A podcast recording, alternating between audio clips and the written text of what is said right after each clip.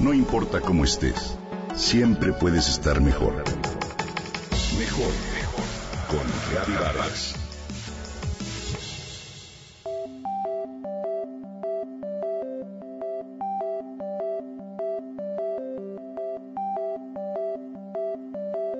Ah, cuánto se disfruta salir a caminar, andar en bici, nadar o practicar yoga. Percibir el cuerpo moverse de cualquier forma nos hace sentir la vida. Nos da la sensación de estar sanos, plenos y conectados. Con seguridad sabes a lo que me refiero. Sin embargo, hoy te propongo hacer de cualquier práctica algo más que un ejercicio físico y rutinario.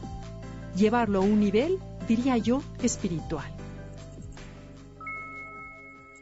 A muchos en la vida diaria, por el trabajo, las prisas, los horarios, las obligaciones o lo que sea, se nos complica tener una práctica espiritual cotidiana. Aunque también es verdad que muchos otros sí tenemos tiempo para hacer algún tipo de ejercicio. Entonces, ¿por qué no unir las dos cosas? Veamos a continuación por qué. Cualquier tipo de movimiento rítmico, constante, contribuye a la mejora física y al crecimiento mental, espiritual y emocional. ¿Quién no se ha sentido mejor después de practicar un deporte durante una hora? Vaya, incluso al bailar en una reunión social.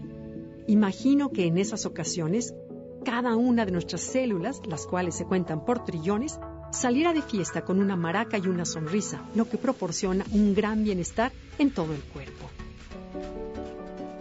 Veamos cuatro pasos. Partamos del hecho de que el cuerpo es flojo, la mente es inquieta y el alma es luminosa, ¿cierto? En el cuerpo, para lograr el bienestar total, al primero que tendremos que educar y llevar de la mano es al cuerpo. Este, como niño que repela para lavarse los dientes antes de acostarse o para recoger sus juguetes, hay que disciplinarlo. Crear un hábito para que entienda que así es y así debe de ser, para después poder disfrutar del orden, la paz y la salud deseadas.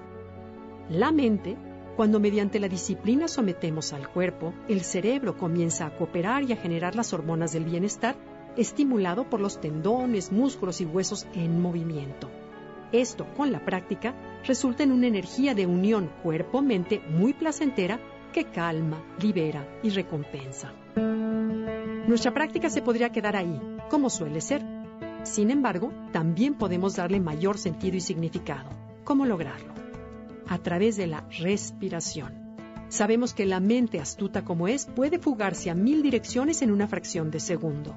Hay que entrenarla y traerla al presente y hacer que se concentre en una sola cosa, la respiración. La respiración recorre solo una pista, la de inhalación y la de exhalación. Así que si en cualquier tipo de práctica, ya sea yoga, carrera, nado o caminata, te concentras en observar el ritmo y el flujo del aire al entrar y salir de tu sistema, inexorablemente alcanzarás la quietud mental.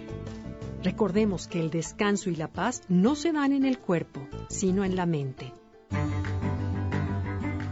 Y por último, la conciencia. Si a esa quietud interior se agrega un último factor, conciencia, entonces se producirá la gratitud y el aprecio gratitud al momento presente y al privilegio de movernos. Aprecio al corazón por latir, a nuestros pulmones por respirar y llevar alimento a todas las células o a la coordinación de las 300 coyunturas que unidas logran nuestra libertad física. Esto producirá el gozo, un gozo de tipo espiritual que nos abre y conecta con el alma, que dentro y fuera de nosotros ilumina al cuerpo, al universo y a la vida. Es sólo entonces que el movimiento cobra otro sentido, es solo entonces que el ejercicio deja de ser algo meramente físico, mecánico y rutinario para convertirse en una práctica, diría, que podríamos afirmar es espiritual. Además, dicha conciencia nos motivará a mejorar nuestra alimentación, nuestro sueño y nuestro estilo de vida. Vale la pena, ¿no?